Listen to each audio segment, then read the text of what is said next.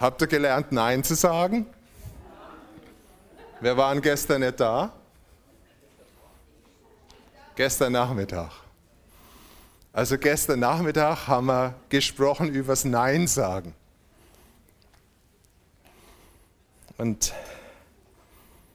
ich habe gepredigt, dass es manchmal so wichtig ist, Nein zu sagen, wenn der Feind kommt und dir ein falsches Angebot macht. Und es kann manchmal ganz fromm aussehen. Und meistens sieht es ganz fromm aus. Warum sieht es denn ganz fromm aus? Weil der Feind nicht blöd ist, oder? Glaubt irgendjemand, dass der Teufel blöd ist? Ich nicht. Er muss zwar schon ein bisschen gelitten haben, weil er irgendwie so wunderbar manchmal so auf den Kopf gekriegt hat, aber ich glaube, er ist nicht blöd. Und wir dürfen niemals einen Feind unterschätzen. Und die größte Gefahr für uns ist, dass der Feind im christlichen Gewand kommt. Und das müssen wir wirklich lernen zu erkennen. Und gestern habe ich so ein Stück geredet oder gelehrt über diese Gefahr, wenn wir im Geist angefangen haben, wenn wir angefangen haben, auf Jesus zu schauen. Und jeder von euch hat angefangen, auf Jesus zu schauen, sonst wäre er ja nicht hier. Dass wir uns dann mitunter ablenken lassen und nicht mehr glauben, dass in ihm alles ist, was wir brauchen. Und ich möchte heute, weil ich das Thema spannend finde, findet ihr es auch spannend? Ich möchte heute ein bisschen weitermachen. Und ich möchte heute mit euch eine biblische Gestalt nehmen, von der wir so viel lernen können. Wir können lernen, ich liebe biblische Gestalten, ich liebe auch Lebensgeschichten von Dienern Gottes, weil wenn du ein Leben studierst, offen, mit einem offenen Herzen und offen für den Heiligen Geist, dann kannst du ja, erleben, dass der Heilige Geist dir ganz viel zeigt durch das Leben von anderen. Durch ihre Fehler, ja, durch ihr Versagen und durch ihre Siege. Durch beides. Und ich finde es so toll, dass uns die Bibel nicht nur erzählt von allen glorreichen Siegen, sondern sie erzählt uns auch von vielen Niederlagen. Und es ist toll, weil die Bibel dadurch oder auch die Gestalten in der Bibel so menschlich sind. Und dann fühle ich mich, ganz ehrlich, fühle ich mich immer viel besser, wenn ich weiß, der hat einmal Mist gebaut. Ja? Äh, David war ein Ehebrecher, war ein Mörder. Mose war auch ein Mörder. Also Abraham hat auch einiges an Mist gebaut. Äh, Paulus hat die Christen verfolgt. Es ist irgendwie gut, oder? Fühlt ihr euch gut in der Gesellschaft? Ja. Dann gibt es noch die Hure Rahab, die im Stammbaum von Jesus drin ist. Also ich glaube, wir haben alle Berufsgruppen, äh, die man ein bisschen schräg ansieht, äh, vertreten. Und ich möchte heute mit euch in die Geschichte von Abraham reingehen. Ihr wisst, Abraham, von Abraham sagt das Neue Testament, sagt Paulus, er ist der Vater des Glaubens, er ist unser Vater in dem Sinn. Und von daher ist es vielleicht nochmal ganz spannend, auch diese Geschichte anzugucken, wie sich auch der Glaube und das Nein-Sagen von Abraham entwickelt hat. Weil ich glaube, wenn wir jetzt da mal reingehen, sehen wir, wie viel von diesem, was ich gestern gepredigt habe, da wieder auftaucht. Und ich fange mal an. Ihr kennt die Verheißung oder das allererste in Genesis 12 ab Vers 1. Diesen Vers kennt ihr alle. Und der Herr sprach zu Abraham, Geh aus deinem Land und aus deiner Verwandtschaft und aus dem Haus deines Vaters in das Land, das ich dir zeigen werde. Und ich will dich zu einer großen Nation machen und ich will dich segnen und ich will deinen Namen groß machen und du sollst ein Segen sein. Und Abraham ging hin, wie der Herr zu ihm geredet hatte, und Lot ging mit ihm. Abraham war aber 75 Jahre alt, als er aus Haran zog. Also, es ist der Anfang, wo Gott Abraham ruft. Und ich möchte immer die Parallele machen. Gott hat Abraham gerufen und Gott hat dich gerufen, stimmt's? Ja? Und dieser Ruf, ja, wenn Gott jemand ruft, fängt immer so an, er ruft dich aus irgendwas raus und er gibt dir eine Verheißung, weil er hat irgendwas, wo er dich hinbringen möchte. Und das ist für jeden von uns. Ich hoffe, dass ihr glaubt, dass Gott euch irgendwo hinbringen möchte. Glaubt ihr das? Ich stelle mal eine, eine schwierige Frage. Ich formuliere sie mal angenehm. Wer von euch ist sich nicht genau sicher, wohin Gott ihn bringen möchte? Macht mal die Hände hoch. Wow. Danke für eure Ehrlichkeit. Und das werde ich euch gleich Mut machen. Abraham war sich auch nicht sicher. Wisst ihr warum? Gott hat zu Abraham gesagt, geh raus und ich werde dich hinbringen in ein Land, was ich dir zeigen werde. Abraham hat am Anfang nur gewusst, raus. Oder Nein zum Alten. Ja? Nein zum Alten, aber wohin genau, wusste er nicht. Und das ist fast immer so bei uns am Anfang unseres Glaubenslebens und ich glaube auch sonst immer wieder gibt es Situationen, da ruft Gott raus und er gibt dir die Verheißung, ich werde dir was Neues geben, ich werde dir was zeigen, aber er zeigt es dir nicht gleich. Und dann musst du lernen, rauszugehen oder Nein zum Alten zu sagen. Abraham hätte stehen bleiben können. Ja? Abraham hätte hocken bleiben können. Dann wäre die ganze Geschichte mit Abraham niemals losgegangen. Und wenn du in so einer Situation sitzen bleibst, bis Gott dir zeigt, wohin du gehen sollst, dann wirst du wahrscheinlich dein ganzes Leben sitzen bleiben. Und verzeiht mir, wenn ich manchmal so ein bisschen äh, euch herausfordere. Deshalb ist so wenig Bewegung im Leib Christi. Ja? Ich glaube, wir könnten mehr Bewegung brauchen. Und es fängt an, dass Gott sagt, geh. Und wenn du gehst, werde ich dir was zeigen. Wisst ihr, wenn, wenn Piro seine Gebetsschulen macht, ich liebe diese Gebetsschulen um 17 Uhr, und ganz oft hört es so auf, dass er sagt, so jetzt geht mal los. Und ich habe so oft erfahren, dass wenn ich losgegangen bin, wenn ich angefangen habe, wenn ich Schritte gemacht habe, dann hat Gott angefangen zu reden. Er hat nicht angefangen zu reden auf meinem Platz. Und das ist aber nicht nur in der Gebetsschule um 17 Uhr, wo es hier noch gemütlich ist, so, sondern Gott hat ganz oft zu mir zum Beispiel gesagt, geh dorthin, geh in die Stadt zum Beten und ich werde dir sagen. Ja, hm, was denn Herr? Geh.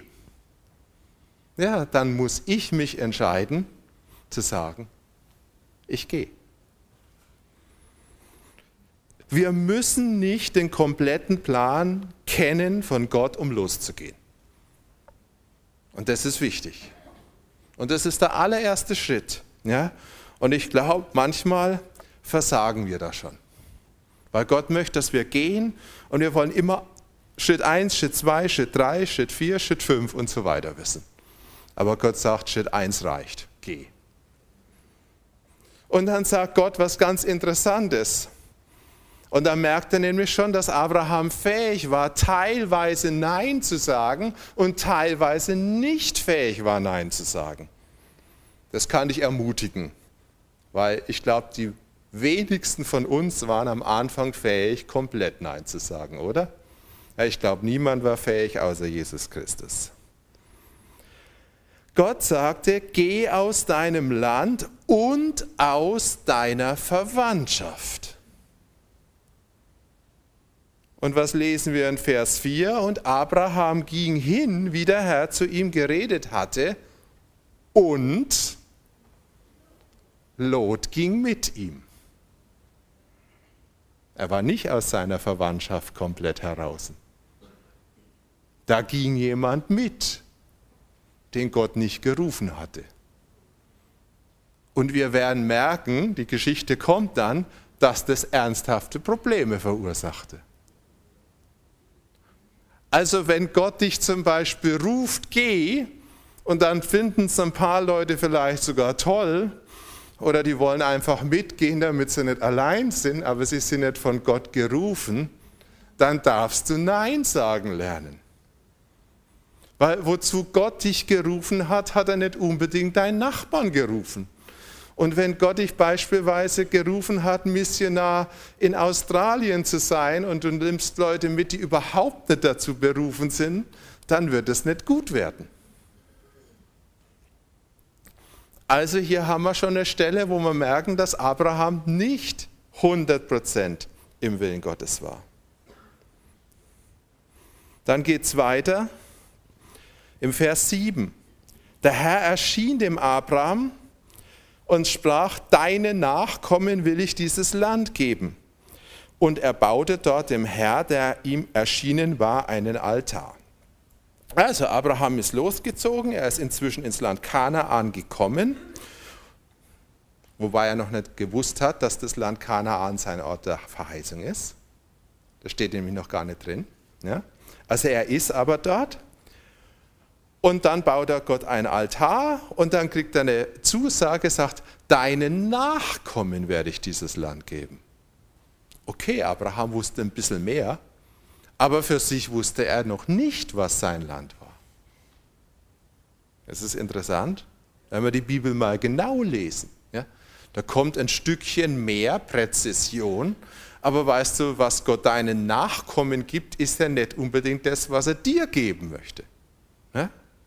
Also der Plan war noch lang nicht so ganz klar. Und er ist in diesem Land und dann kommt das nächste Problem.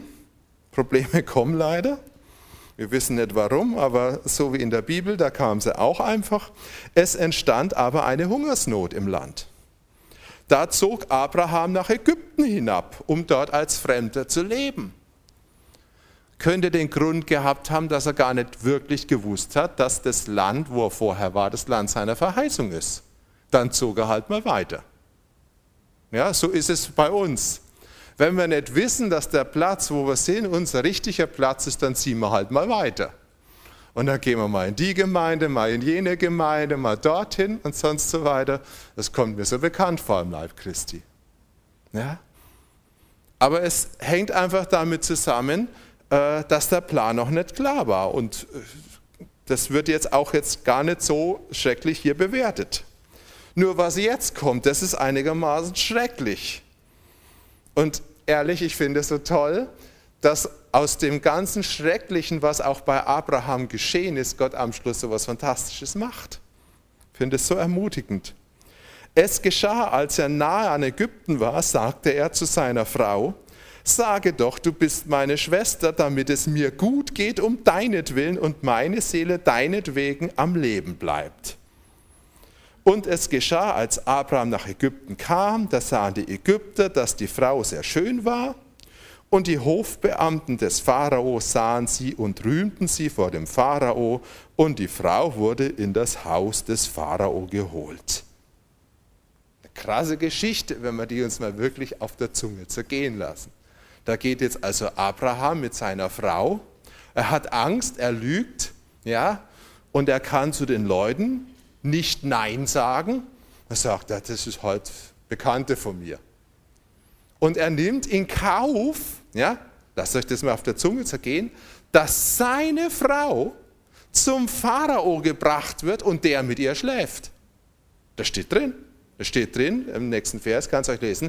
Was hast du mit mir, was du mir angetan hast, sagt der Pharao dann zu ihm, dass ich sie mir zur Frau nahm. Gute Geschichte, gell? Ganz speziell für die Frauen. Ja. Und ihr kennt ja schon, sagst du mal, das Grundproblem, was die zwei hatten. Das Grundproblem war, steht im Kapitel 10 schon drin, Sarah war unfruchtbar. Und irgendwann kommt ja die Verheißung, was er seinen Nachkommen geben will. Also da erkennen wir ein dickes Problem. Ja? Gott möchte was seinen Nachkommen geben, ja? aber die Sarah ist unfruchtbar. Und jetzt stellt euch mal vor, durch diese tolle Geschichte, ob der Sarahs Seele so unbedingt wunderbar gut getan hat. Das hat auch die Chance, fruchtbar zu werden, bestimmt extrem erhöht, oder? Ne? Also merkt man, was, was hier abgeht. Und das ist was, wo Abraham nicht Nein sagen kann. Er hat Angst, Nein zu sagen und natürlich aus Angst, weil er Angst hat, sie bringen ihn um. Aber wenn wir Angst haben, Nein zu sagen, obwohl wir Nein sagen müssten, hat es trotzdem eine krasse Auswirkung. Und ich bin überzeugt, ich kann es euch nicht beweisen, aber ich sage jetzt mal, ich persönlich bin überzeugt, dass das die Verheißungen Gottes nicht beschleunigt hat. Glaubt ihr das? Ja? Weil es gibt Verheißungen, die geschehen und trotzdem, glaube ich, gibt es immer eine menschliche Komponente dabei. Ja? Wenn wir völlig zu sind, dann werden manche Sachen nicht geschehen können. Ja? Und wenn Dinge in unserem Leben passieren, beziehungsweise Leute sie zulassen, weil sie nicht Nein sagen, Sarah konnte ja hier gar nichts dafür, ja? dann können sich Verheißungen Gottes verzögern. Da merkt er wieder, wie wichtig es ist, dass wir am richtigen Punkt Nein sagen. Also haben wir die nächste Geschichte oder eine nächste Situation, wo es Abraham nicht gepackt hat und da würde ich mal sagen, wo er ziemlichen Bockmist gebaut hat. Und die Frau bewundere ich schon. Okay, dann geht es wieder weiter. Ihr wisst, ihr kennt ja die Geschichte. Dann schickt ihn der Pharao wieder zurück und er kriegt sogar was mit. Er wird reich dadurch, dass er seine Frau äh, dem Pharao gegeben hat. Und dann kommen sie zurück in das Land Kanaan und dann kommen sie an Fleckchen, wo sie vorher schon waren. Er und Lot. Lot ist immer noch dabei. Lot hat alles mitgemacht. Da merkt man auch, Lot war sicherlich auch nicht der starke Typ, weil der hätte auch mal aussagen können, du Schwiegervater, äh, was machst denn du da? Das geht ja wohl gar nicht. Ja? Aber der hat auch, war kein richtiger Neinsager. Und dann sind sie gewachsen, ja, und dann gab es Zoff. Und jetzt merkt man wirklich, was sozusagen das Mitgehen von Lot bewirkt hat. Die haben sich ständig gezofft. Sie konnten nicht beieinander wohnen, sagt die Bibel. Das Land ertrug es nicht, dass sie zusammen wohnten, denn ihre Habe war groß und sie konnten nicht zusammen wohnen. So gab es Streit zwischen den Hirten von Abrahams Vieh und den Hirten von Lots Vieh. Und dann kommt Abraham offensichtlich irgendwann auf den Trichter. Da sprach Abraham zu Lot, lass doch keinen Streit sein zwischen mir und dir, wir sind doch Brüder ist nicht das ganze Land vor dir, trenne dich doch von mir. Und jetzt sind wir an einem Punkt, wo Abraham endlich Nein sagt zu dieser Beziehung, die nicht in Gottes Willen war. Und jetzt merkt er, jetzt, jetzt kommt, es kommen zwei ganz interessante Dinge und die müssen wir total verstehen, weil jetzt merkst du nämlich, wie die Geschichte weitergeht und was da für eine Offenbarung drin ist. Da erhob Lot seine Augen und sah die ganze Ebene des Jordan, dass sie ganz bewässert war, wie der Garten des Herrn, wie das Land Ägypten bis nach Zoar. Da wählte sich Lot die ganze Ebene des Jordan und Lot brach auf nach Osten, so trennten sie sich voneinander. Die Leute aber von Sodom waren sehr böse und sündig vor dem Herrn. Jetzt wird der Charakter von Lot offenbar. Lot ist ein Mensch, der total irdisch gesinnt ist. Er hat gesagt, da sieht es gut aus, da ist es gut, das Land ist wunderbar, das gefällt mir, so, das ist das bessere Teil, das nehme ich. Und Lot ist blind für das Geistliche. Ja? Lot sieht nicht, was hinter dem Reichtum, was hinter dem Wohlstand steckt. Er sagt, Hauptsache Wohlstand, das andere ist unwichtig, so in etwa. Ja? Lot ist ein, ich sage es jetzt mal äh, auf uns bezogen, ein fleischlicher, total fleischlicher und seelischer Christ. Und wenn wir nur im Fleisch oder wenn wir im Fleisch und in der Seele leben, dann sprechen uns die Dinge der Welt an. Reichtum, Wohlstand, Ehre, ja. Und das war damals, ihr kennt ja die Geschichte, es muss ein wunder, wunderbarer und schöner Platz gewesen sein, diese Gegend um Sodom und Gomorra, das heute das Tote Meer ist. Die Bibel sagt, sie war so fruchtbar wie das Paradies. Ja? Es war irgendwo ein Stück noch Paradies, aber die Menschen waren verdorben. Und Lot erwählt sich dieses Teil und Abraham hat da offensichtlich auch schon was gelernt. Deshalb finde ich es immer spannend, weil es heißt immer ein Stück mal Ja, hast mal ein Stück Nein. Äh, und Lot erwählt sich dieses Teil nicht. Lot wohnt oder bleibt in diesem anderen Gebiet in der Wüste Judäa bei Hebron. Äh, Abraham, danke. Ja? Kennt ein bisschen Israel, viele von euch waren ja schon in Israel. Dieses Teil da unten bei Hebron, da gibt es zwar ein paar Quellen, aber im Prinzip dieses ganze Teil unten ist eigentlich Wüste, Wüste und nochmal Wüste. Ja? Ist jetzt nicht das extrem fruchtbare Land, was du in deiner Seele vielleicht erwählen würdest. Aber Abraham hat eine Erkenntnis, dass er nicht das wählt, wo die Sünde ist. Und das ist gut. Dann trennt sich Lot von ihm und dann geschieht was total Wichtiges. Und jetzt hört mal zu im Vers 14. Und der Herr sprach zu Abraham, nachdem Lot von sich, sich von ihm getrennt hatte.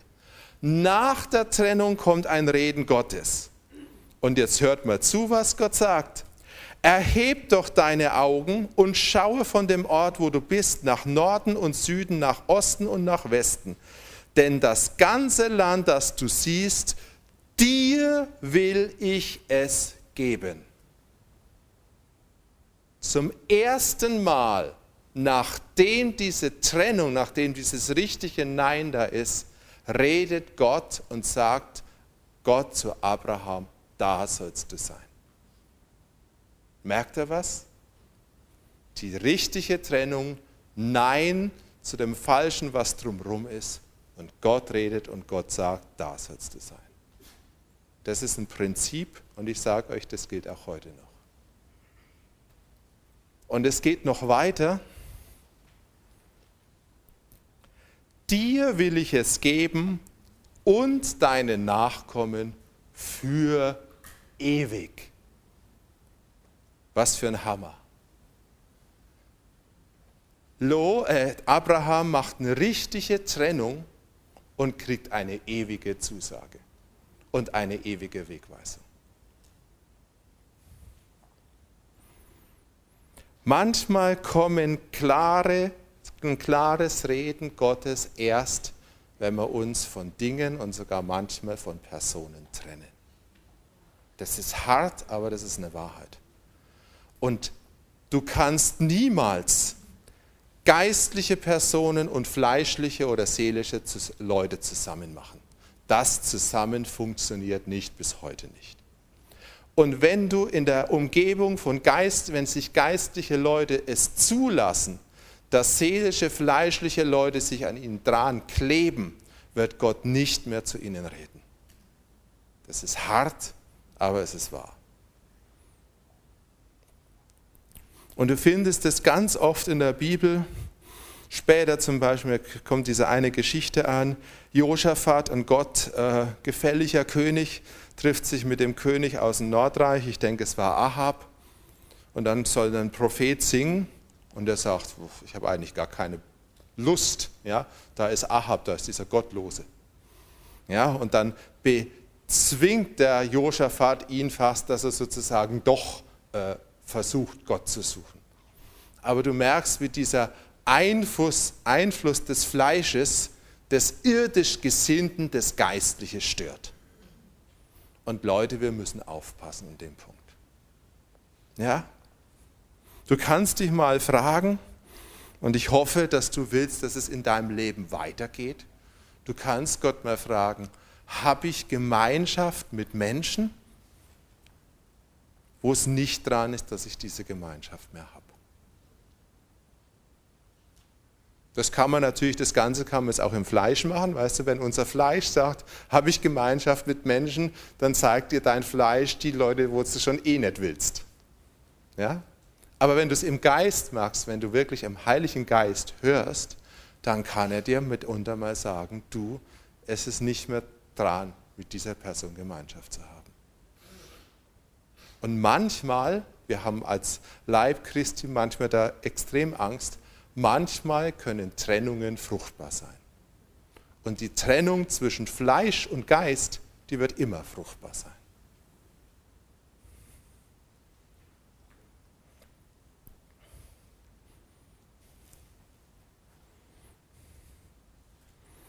So, jetzt geht es weiter im Vers 18. Und Abraham schlug seine Zelte auf und ging hin und ließ sich nieder unter den Terebinden von Mamre, die bei Hebron sind, und er baute dort dem Herrn einen Altar. Ich habe heute Vormittag Bibelstudium gemacht, habe nachgeguckt. Es steht tatsächlich an dieser Stelle zum ersten Mal in der Bibel drin, dass Abraham sich niederließ, dass er dort wohnte. Vorher ist er rumgezogen und rumgezogen und rumgezogen. Er fand keine Ruhe. Und er hat sich getrennt und dann ist er dort hingegangen und er fand Ruhe und er wohnte dort. Und wenn er die Bibel weiterliest, er blieb sein ganzes Leben dort. Ist es nicht krass? Ein richtiges Nein hat zu einer bleibenden Stadt geführt.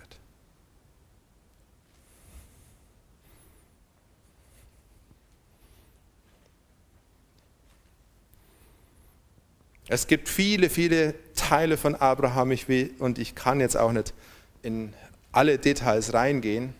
Dann gibt es diese Stelle, wo Abraham im Krieg ist. Ja?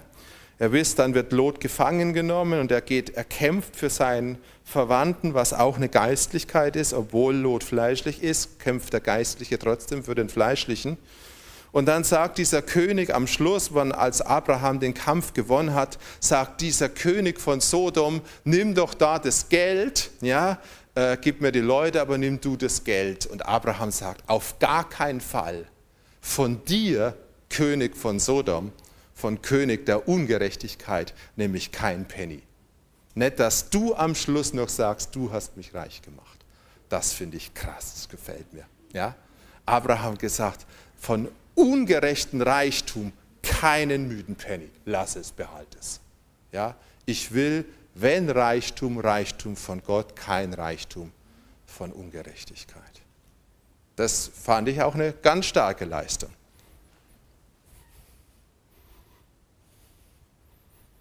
Dann kommt das nächste Kapitel, Genesis 15, wo Gott den ersten Bund mit Abraham schließt.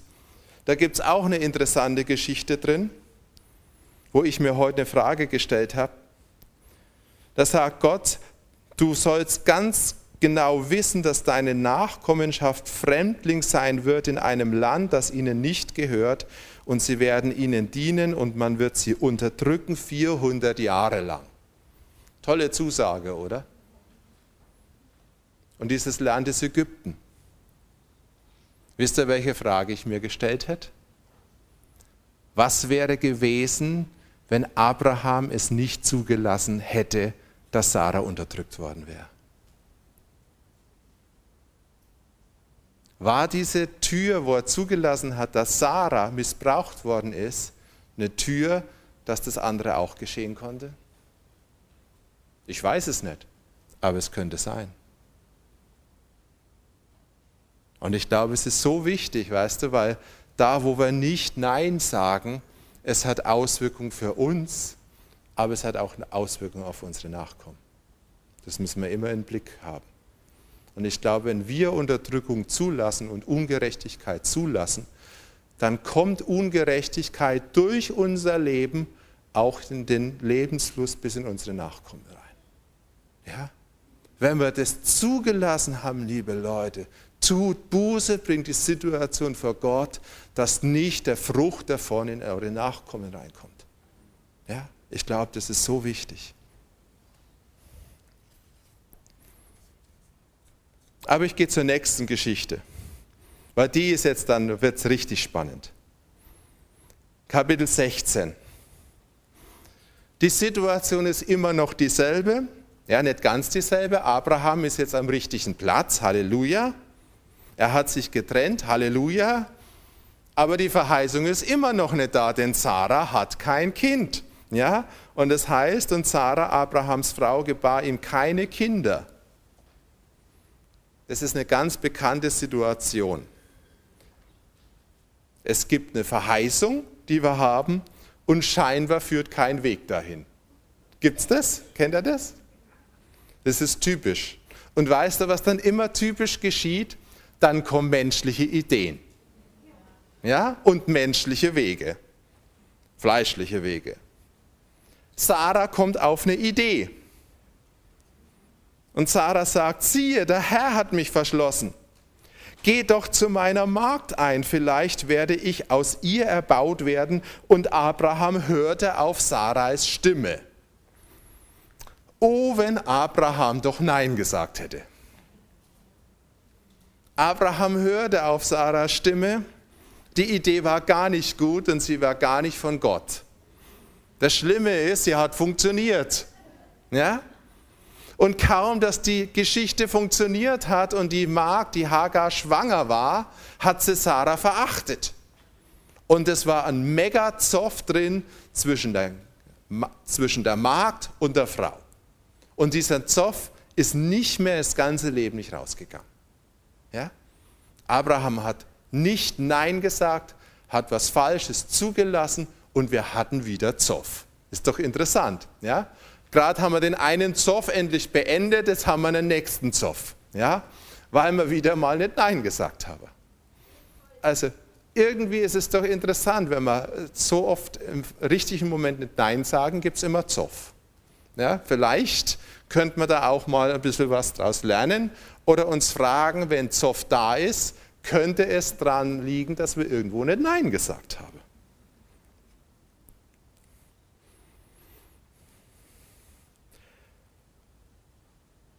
Im Kapitel 21, Vers 10, also viel, viel weiter später, schon als Isaak geboren ist und das Kind der Verheißung endlich da ist, wo ich jetzt heute nicht drüber reden möchte, sagt Sarah dann, vertreibe diese Magd und ihren Sohn, denn der Sohn dieser Magd soll nicht mit meinem Sohn Erbe werden. Also du siehst, dass diese Situation irgendwann zur Trennung führen muss. Ja, ich sage muss, Ausrufezeichen. Und wenn er weitergeht in der Geschichte, dann wisst ihr, das hat auch ein ewiges oder ein lang existierendes Problem in die Welt gesetzt. Aus Ismael wurden die arabischen Nationen, aus Isaak wurde Israel. Der Zoff, den wir da haben, kommt durchs Nicht-Nein-Sagen von Abraham. Seht ihr, wie dieses einmalige Nicht-Nein-Sagen eine Auswirkung hat, was, was, wie viel Todesopfer der inzwischen gekostet hat. Ja? Die Wurzel davon ist, dass Abraham nicht Nein gesagt hat. Gesagt hat, das ist nicht Gottes Wille. Ich glaube, er hätte Gott fragen können, hätte Gott suchen können. Ja? Aber da war eine menschliche Idee. Leute, wenn es Verheißungen gibt und wir wissen nicht, wie sie kommen, lasst uns niemals menschliche Ideen machen, um die Verheißung zu produzieren. Das gibt's, das, das, daraus kommt das Schlimmste, was es kommen kann. Ja? Ein Sohn, der irgendwo gesegnet ist, weil er der Sohn Abrahams ist und irgendwo nicht gesegnet ist, weil er der Sohn des Fleisches ist. Ja? Und Gott wird solche Sachen niemals verfluchen. Ismael ist gesegnet, die Araber sind gesegnet. Wir dürfen sie niemals verfluchen, weil Gott sie nicht verflucht. Aber sie sind ein dickes Problem. Und wenn wir Sachen zeugen aus dem Fleisch oder durch unsere Gedanken, weil eine Verheißung da ist, dann wird es Gott meistens segnen, aber es ist nicht die Verheißung. Und wenn dann die Verheißung irgendwann doch noch kommt, dann gibt es die Mega-Probleme. Und vielleicht die noch viele, viele, viele Jahre lang. Ja? Abraham hatte keine Geduld, Sarah hatte keine Geduld und vielleicht hatten sie keinen Glauben oder was auch immer. Aber das ist das größte Problem, was wahrscheinlich Abraham erzeugt hat, bis heute. Und das geschah durch ein Nicht-Nein-Sagen. Und es ist interessant, dass dieses Kapitel wie ein Stück ein Abschluss bildet, weil dann ist nämlich erstmal Pause. Wir lesen ja manchmal die Bibel gar nicht so genau und wir lesen manchmal auch die Zeitangaben nicht zwischen dem Kapitel 12 und 16, also fünf Kapiteln, ja, sind elf Jahre.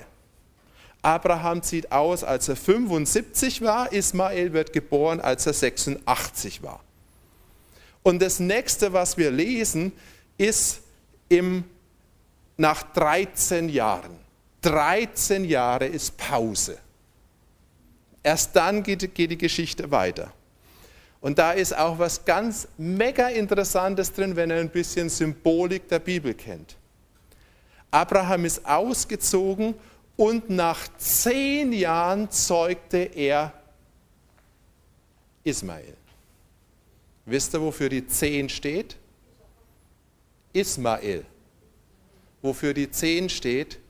Die zehn ist die Zahl des Gesetzes. Ja? Die 10 ist nie die Zahl von Verheißung. Ja? Es deutet immer auf Gesetzlichkeit oder selber machen müssen. Ja? Im zehnten Jahr kam das selber machen.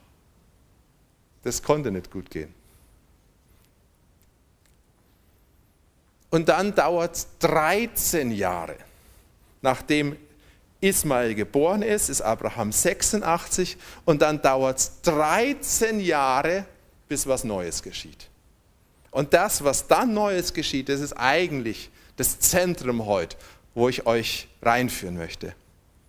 Aber diese 13 Jahre, wenn er die Bibel kennt, was die, die Zahl 13 bedeutet, das ist was, wo man sehr selten drüber hört, Viele Leute sagen, die 13 ist die Zahl der Braut. Ja? Ganz oft sagt man, Jesus war der 13., die zwölf Jünger, und Jesus ist der 13., das ist was, irgendwie was Besonderes. Und die 13 ist ein Übergang zur Doppel 7. Ja? Die 7 ist die Zahl der Vollendung und die 14 ist die Doppelvollendung und die 13 ist das, was geschieht, bevor die völlige Vollendung kommt. Das war jetzt schwierig, gell? Ja? Aber die 13 ist die Zahl, wo die völlige, ja, vor der völligen Vollendung. Und vor der völligen Vollendung steht die Braut auf. Also es ist eine Zeit, die symbolisch hindeutet auf das Zeitalter der Braut. Das geschieht nach 13 Jahren Warten, wo nichts geschieht und wo offensichtlich vielleicht auch Abrahams Versuche, die Verheißung selbst zu machen, zum Ende gekommen sind. Ich liebe das.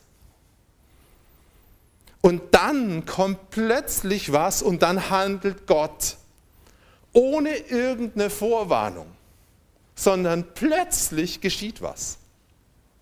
Und plötzlich handelt Gott, und jetzt bin ich wieder bei dem, wenn wir aufhören, ja, die Dinge zu tun, wenn wir Nein sagen zu allem, was wir machen könnten, sollten, müssten, damit das endlich kommt oder damit wir endlich anders werden und so weiter und so fort, wenn wir wirklich auf Jesus Christus, den Gekreuzigten, schauen, ja, und glauben, dass von ihm alles herkommt und fließt, dann wird der Zeitpunkt kommen, wo er handelt. Vorher können wir Folgendes machen, durch unser Handeln oder durch unsere äh, Sachen, es verzögern und verzögern und verzögern. Ich glaube nicht, dass Abraham vielleicht so lange hätte warten müssen. Aber ich glaube, dass er Dinge verzögert hat. Durch Ismael, durch die ganze Geschichte, durch Sarah, durch den Verkauf von Sarah. Vielleicht hätten die 13 Jahre, die ja eine symbolische Zahl sind, anfangen können zu laufen von Anfang an.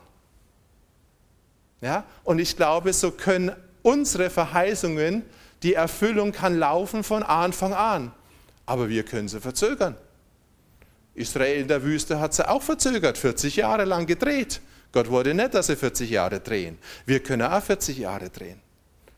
Die Christenheit kann 40, 400 oder 2000 Jahre drehen. Und ehrlich gesagt, in mancher Hinsicht glaube ich, dass wir Christen seit 2000 Jahren drehen. Ich glaube, dass das, was jetzt kommt, wir als Christen in der Gesamtheit noch nicht erlebt haben. Warum?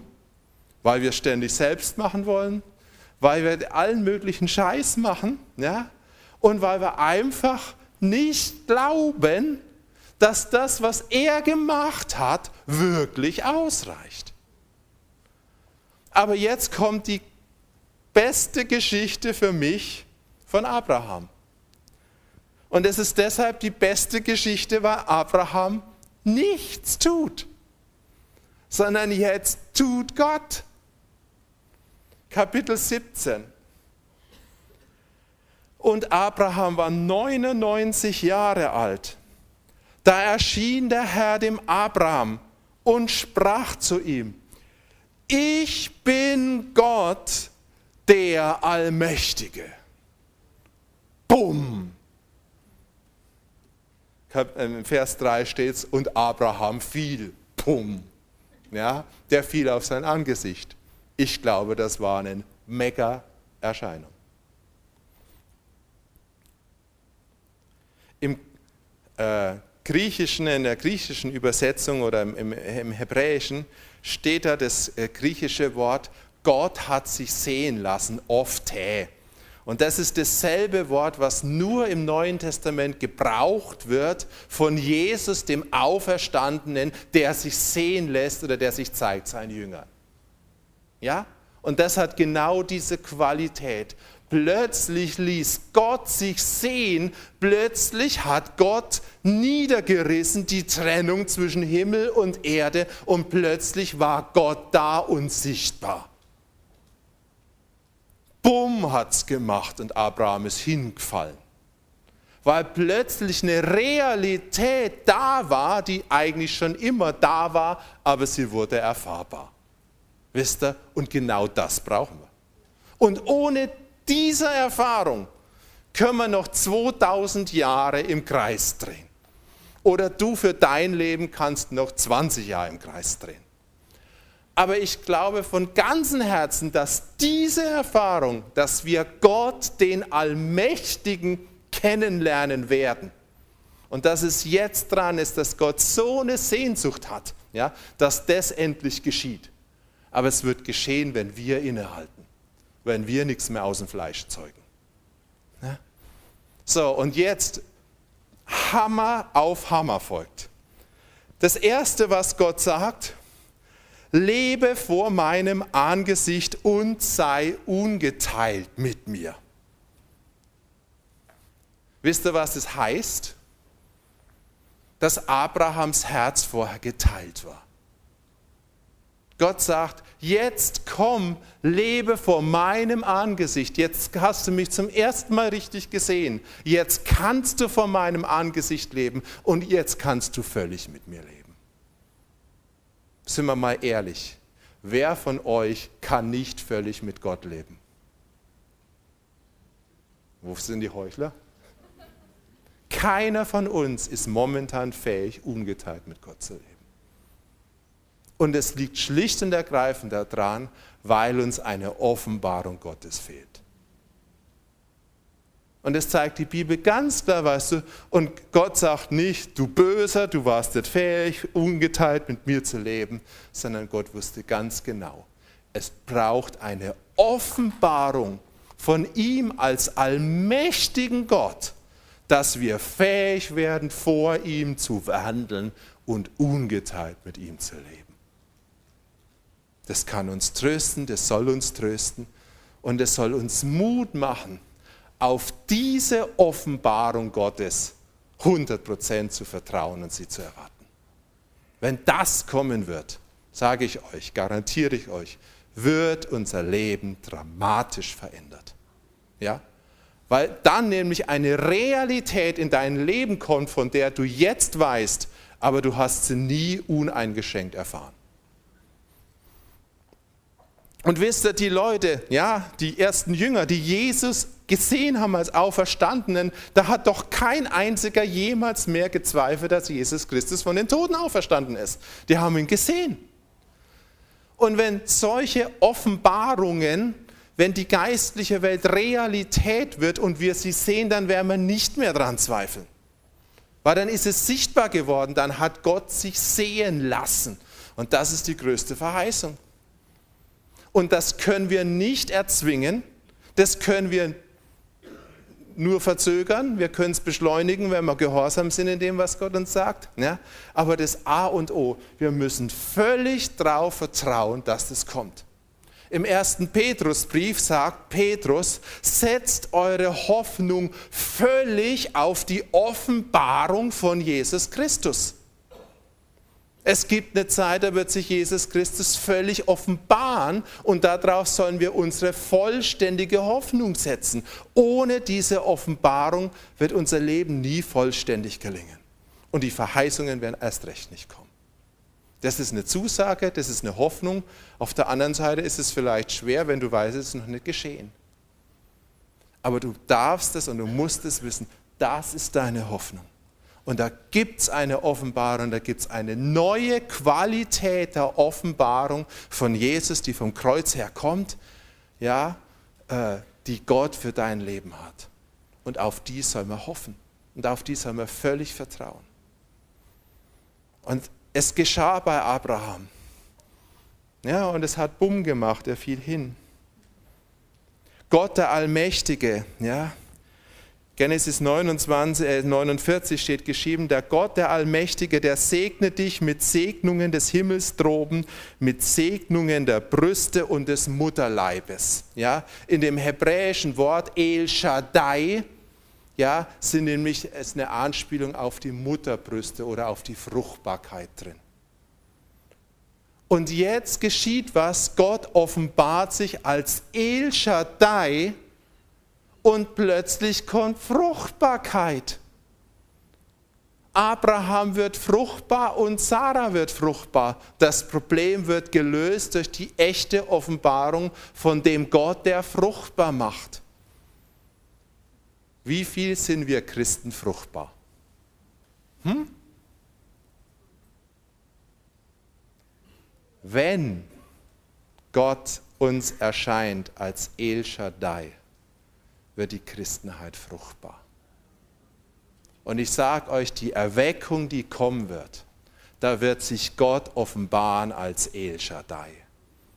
Und die Christen, die vielleicht 19 oder 200, äh, 2000 Jahre nicht wirklich fruchtbar waren, wird eine völlige Verwandlung stattfinden, weil die Fruchtbarkeit Gottes wieder in uns hineinkommt. Ja? Durch den Sündenfall ja, haben wir Fruchtbarkeit verloren. Und das Erste, was Gott gesagt hat, als er den Menschen geschaffen hat, war ja, seid fruchtbar und mehret euch. Und wenn wir Christen richtig fruchtbar wären, dann wäre die Welt schon längst voll von uns. Und wenn wir Christen in Deutschland fruchtbar wären, dann wäre Deutschland voll von uns. Aber wir brauchen eine Begegnung mit Gott, mit El Shaddai, der Gott der Fruchtbarkeit. Und das ist es, wo ich total der Überzeugung bin, dass Gott es jetzt für diese Zeit hat.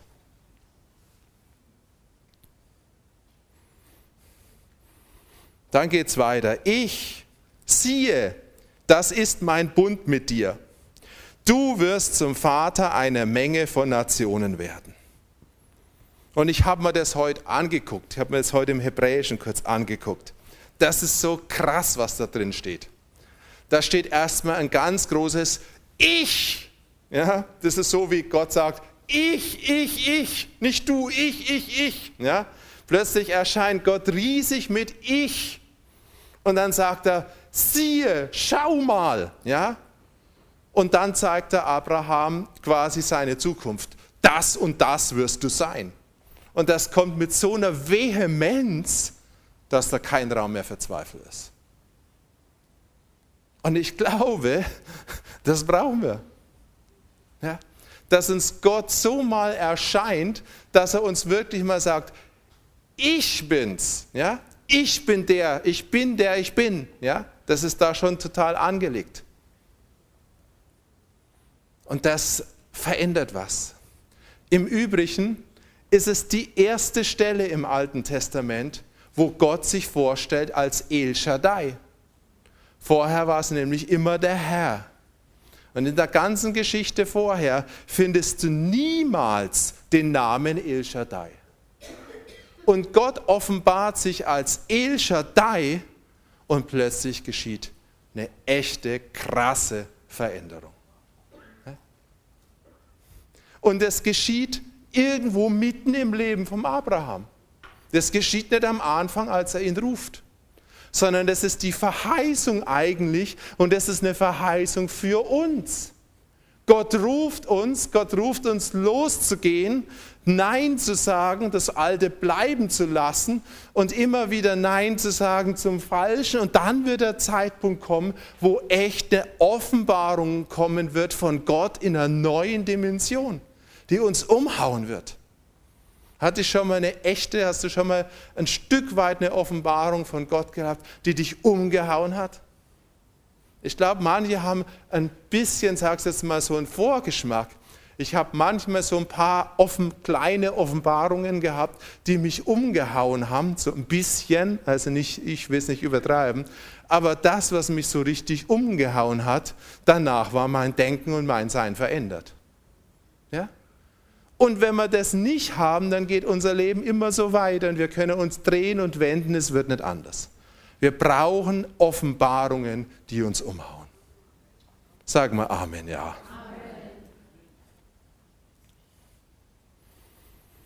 Siehe, mein Bund mit mir, du wirst sein Vater vieler Völker. Gott spricht noch nicht mal einen Satz. Das ist so ein hebräischer Satz. Ich siehe, Du wirst sein Vater vieler Völker. Und du sollst nicht mehr Abraham heißen, sondern Abraham soll dein Name sein.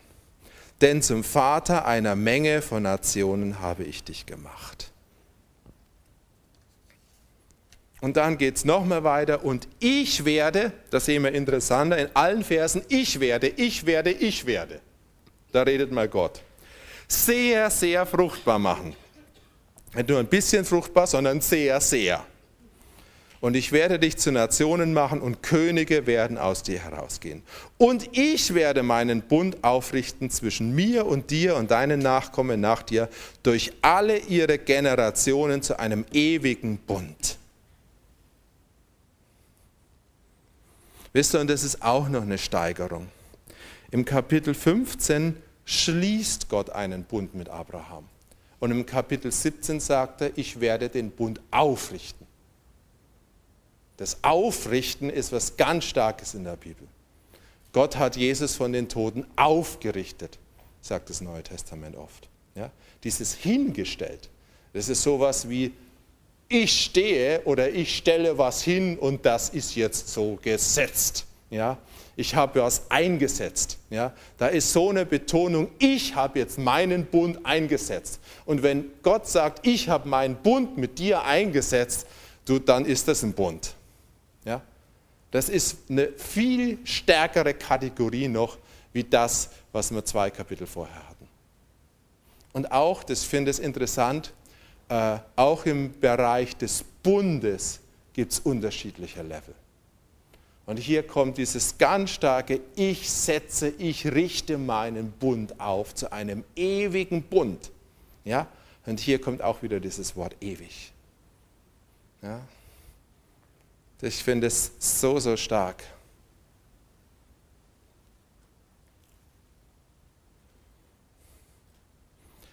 Und dann kommt was und Gott sprach zu Abraham, und du sollst meinen Bund halten durch alle Generationen, und das ist mein Bund, dass ihr an dem Fleisch eurer Vorhaut beschnitten werden sollt. Das ist das Zeichen des Bundes zwischen mir und dir und euch. Und jetzt gebietet Gott ein Bundeszeichen. Das ist, ihr kennt die Geschichte, das ist da, wo die Beschneidung von Israel herkommt. Und ich glaube, auch das müssen wir total verstehen. Wenn wir es richtig verstehen, hat es null mit Gesetzlichkeit und null mit Beschneidung zu tun. Beschneidung ist ein Symbol von der Entfernung alles Fleischlichen. Und erst als Gott sich offenbart hat, als Gott der Allmächtige, erst in dem Moment, wo die Fähigkeit da ist, dass wir beständig vor seinem Angesicht leben und ungeteilt mit ihm sind, dann sagt Gott, und jetzt ist Zeit, dass alles Fleischliche in deinem Leben verschwindet. Und dann kannst du es. Versteht ihr? Vorher kannst du an dir rumschnippeln und dich verschneiden. Ja, ja, das sagt Paulus so. Aber wenn du eine Offenbarung hast von Gott dem Allmächtigen und du lebst vor seinem Angesicht, dann weißt du ganz genau, was in deinem Leben weg muss. Und dann bist du fähig, weil Gott dir die Fähigkeit gibt und weil er seinen Bund mit dir aufrichtet. Und wir müssen total erkennen, ja, es gibt solche Zeiten, wo Gott sagt, jetzt bist du fähig, was wegzumachen und dadurch hältst du meinen Bund, ist deine Seite. Aber dieser Zeitpunkt kommt erst, wenn die Offenbarung Gottes da ist. Niemals umgekehrt. Niemals, du musst dich beschneiden lassen, damit die Offenbarung kommt. Das ist Gesetzlichkeit. Das macht alles kaputt. Ja? Aber wenn die Offenbarung gekommen ist, dann wird Gott zu dir sagen, das machst du in deinem Leben anders. Ja? Das ist ein Prinzip, das müssen wir total kapieren.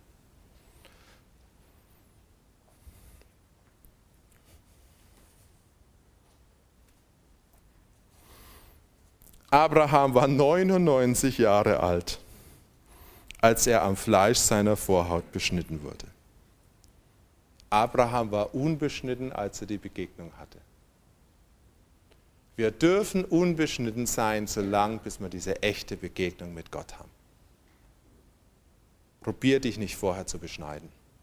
Probier dich nicht vorher zu verändern. Aber wenn die Offenbarung kommt, dann veränder dich. Und dann kannst du es.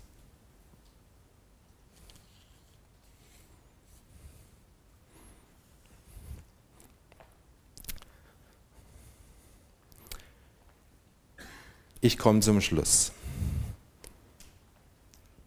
Ich bin tief davon überzeugt, dass wir in einer Zeit leben, wo Gott sich als der Allmächtige offenbaren will. Und ich bin auch tief davon überzeugt, dass wenn wir diese Offenbarung von Gott, dem Allmächtigen, von El Shaddai nicht erleben, die Christenheit niemals richtig fruchtbar sein wird wir werden weiter Ismaels zeugen. Und die werden sogar ein Stück gesegnet sein. Aber ich will keine Ismaels, ich will auch keine Ismael-Werke oder Gemeinden, sondern ich will Isaak.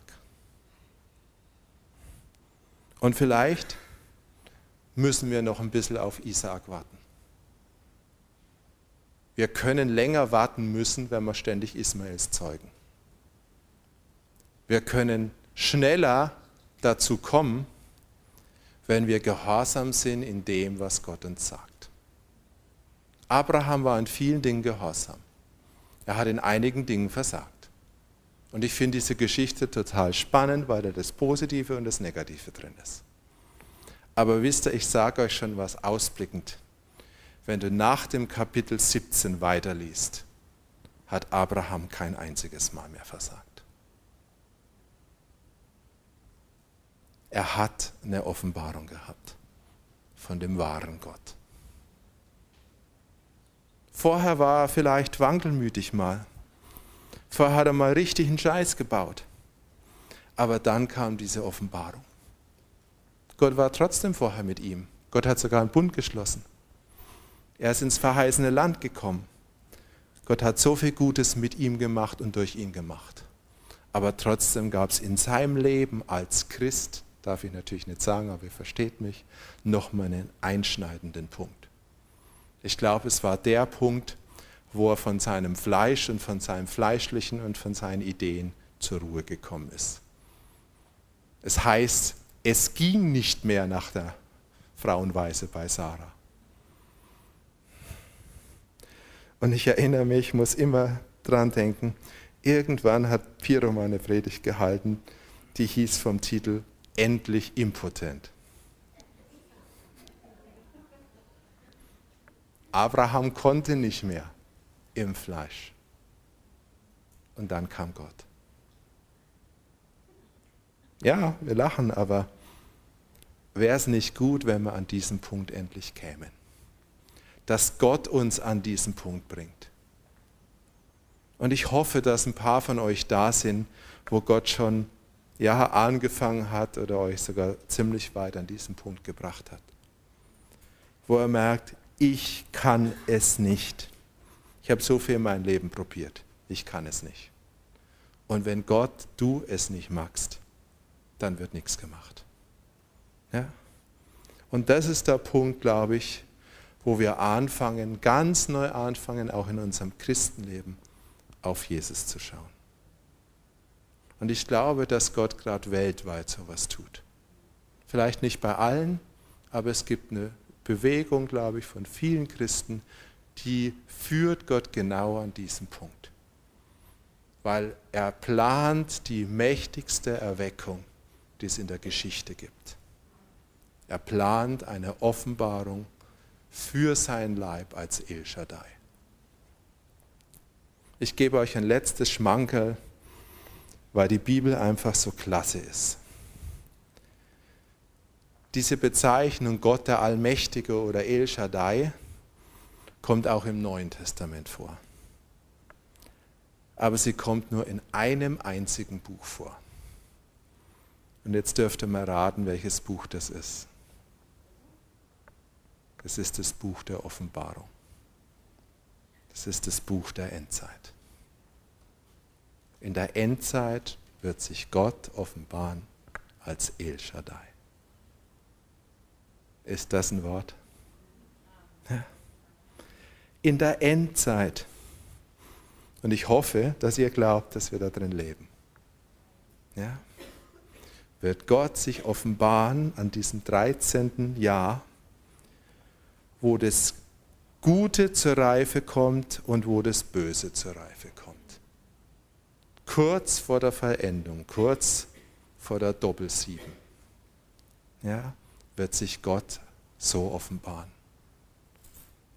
Wir werden noch eine Nachmittag miteinander haben. Und dann möchte ich, so Gott nichts anderes sagt, noch ein bisschen weitermachen. Und dann werden wir sehen, was die Kapitel danach noch geschieht. Weil es ist so interessant. Es kommt danach die Zeit des Gerichts und die Zeit der Erfüllung der Verheißung sind die gleichen Zeiten. Die Zeit, wo Isaak geboren wird, ist die Zeit, wo Sodom und Gomorra gerichtet wird.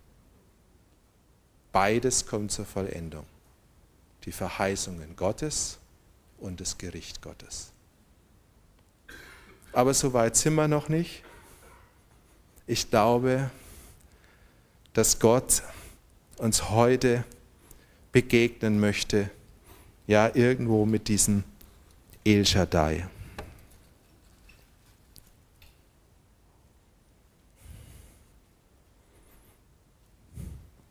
Ihr wisst ja, oder die meisten wissen, dass ich so ein bisschen prophetischer Mensch bin und ich da schon öfters unterwegs war. Und gestern hatte ich eine ganz tolle Begegnung mit Gott während meiner oder während unserer Gebetsschule. Und meine Miri, die ihr gestern ja kennengelernt habt oder gesehen habt zumindest mal, die war vor einiger Zeit noch während ihrem Studium ein Semester in Spanien und da hatte sie irgendwie einen Eindruck, sie soll so wie Fruchtbarkeitsäpfel machen, so wie Granatäpfel. Ja, ich meine, manchmal kriegt man so verrückte prophetische Eindrücke. Und dann hat sie die verpackt und hat sie mir aus Spanien geschickt. Und gestern sah ich, wie Gott kommt und legt mir so einen Fruchtbarkeitsapfel in meine Hand und hat mich natürlich sofort an die erinnert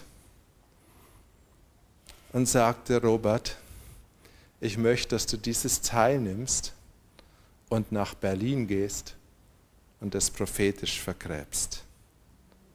Die Zeit wird kommen, da werde ich Berlin heimsuchen mit einer Offenbarung als El Shaddai. Ich kann nur sagen, es ist vielleicht ein Mini-Teil, was ich im Gehorsam beitragen kann, dass es schneller geschieht. Ja? Ich kann mich weigern und sagen, ach, was soll dieser Schwachsinnseindruck? Ja, ich werde es machen. Gott hat gestern klar zu mir geredet. Ich sage euch das, weil ich tief der Überzeugung bin, dass Gott eine Offenbarung von El Shaddai für unser Land hat. Und vielleicht ist die Situation, die gerade ja in Deutschland sehr interessant ist, vielleicht ist auch das ein Zulassen Gottes, dass wir nicht mehr unsere Hoffnung auf Menschen und auf Regierung oder sonst was setzen, sondern dass wir endlich anfangen, unsere Hoffnung allein auf ihn zu setzen. Ich persönlich glaube, dass es ein Stück ein Zeichen sein kann. Wohl dem, die dann nicht fleischlich anfangen zu beten, sondern die die Zeit ja, erkennen und Gott suchen. Möge uns Gott begegnen als El Shaddai. Könnt ihr in dieses Gebet einstimmen? Doro, komm bitte ans Klavier.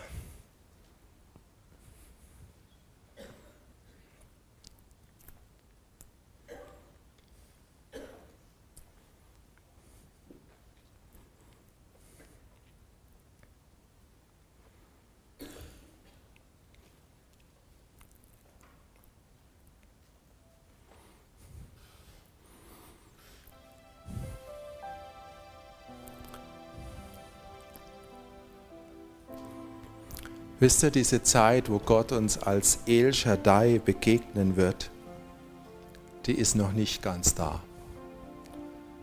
Denn wenn sie da ist, dann werden wir es wissen. Aber ich spüre total in meinem Geist, dass sie nah ist. Ich würde es mal so in den Worten von einigen Politikern sagen, die ist zum Greifen da. Ich würde gern diesen Koalitionsvertrag mit Gott schließen. Ja. Ich glaube, dass diese Zeit, wo Gott sich als El Shaddai erweist und wir was ganz Neues erleben werden, wo wir wirklich aufs Angesicht fallen, voller Ehrfurcht, nicht voller Angst, voller Ehrfurcht, die wird kommen. Und ich lebe dafür, dass sie kommt. Und wenn ich nicht die Überzeugung hätte in meinem Herzen, dass sie kommt, dann hätte ich schon längst aufgegeben. Aber ich habe in meinem Herzen die totale Gewissheit, dass ich El Shaddai begegnen werde.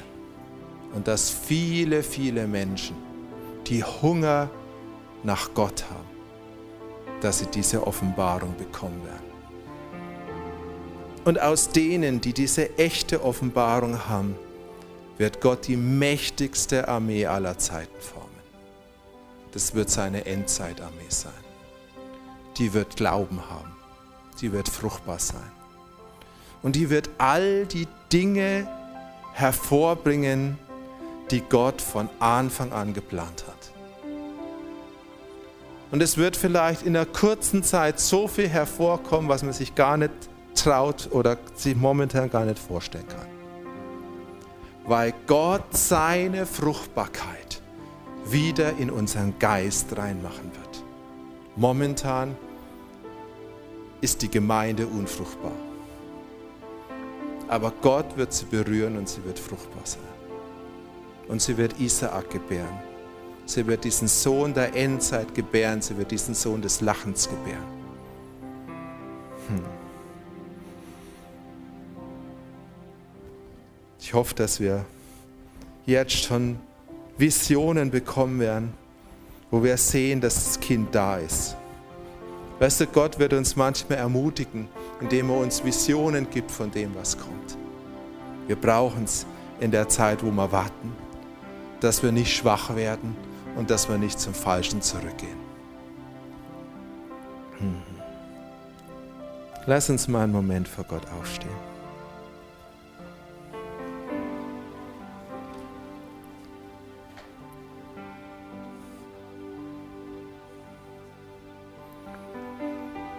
Vater, ich danke dir für diese Verheißung, die wir haben, die du uns gegeben hast,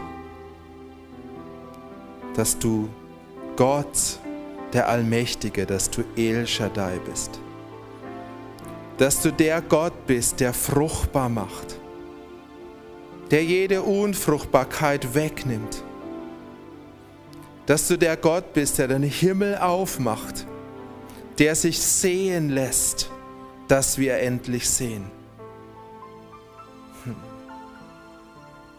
Vater Gott, du Allmächtiger, wir haben Sehnsucht nach dir, wir wollen dich erfahren, wir wollen dich kennenlernen als den allmächtigen Gott, als Gott des Himmels und der Erde, als der, der da ist und der da war und der da kommt, so wie es die Offenbarung schreibt. Ich bin der, der da ist und der da war und der da kommt. Gott der Allmächtige. Herr, und wir wollen dich willkommen heißen in unserem Leben. Wir wollen dich willkommen heißen in unseren Gemeinden als diesen Gott. Wir wollen nicht mehr diesen, ja, all diese anderen Aspekte suchen, sondern wir wollen diesen Aspekt suchen oder ja, diese Offenbarung haben als Gott der Allmächtige. Ich habe so diesen Eindruck, wie Gott heute zu dir nur ein was sagen möchte. Leg alle Sachen nieder in deinem Leben, wo du mich suchst in verschiedenen Aspekten. Vielleicht als den Gott der Heilung oder als den Gott, der befreit oder als Gott, der das und das und das und jenes tut. Ich glaube, es ist Zeit, dieses Suchen nach diesen Aspekten Gottes niederzulegen. Aber es ist die Zeit, Gott zu suchen als Gott, den Allmächtigen, als El Shaddai. Und du kannst heute in deinem Herzen diese Entscheidung treffen. Du kannst sagen, Gott, ich möchte dich kennenlernen als El Shaddai. Offenbare du dich mir als El Shaddai. Und wenn das zu dem Gebet deines Lebens wird, dann wirst du Offenbarung bekommen von El Shaddai. Und dein Leben wird sich ändern und deine Berufung wird geboren werden, weil Gott wird dich fruchtbar machen. Und kein anderer Aspekt von Gott wird es tun, aber El Shaddai wird es tun. Und du kannst heute diese Entscheidung treffen, und du kannst sie ganz tief in deinem Herzen treffen. Und du kannst niemals mehr davon abweichen. Und dann bist du positioniert. Und dann wirst du diese Offenbarung und dieses Erlebnis bekommen. In Jesu Namen. Jesus, ich danke dir. Hm. Und ich danke dir, dass wir jetzt vor dir stehen dürfen dass jeder in seinem Herzen dir eine Antwort geben darf. Du bist ein guter, guter Gott und wir lieben dich. In Jesu Namen. Amen.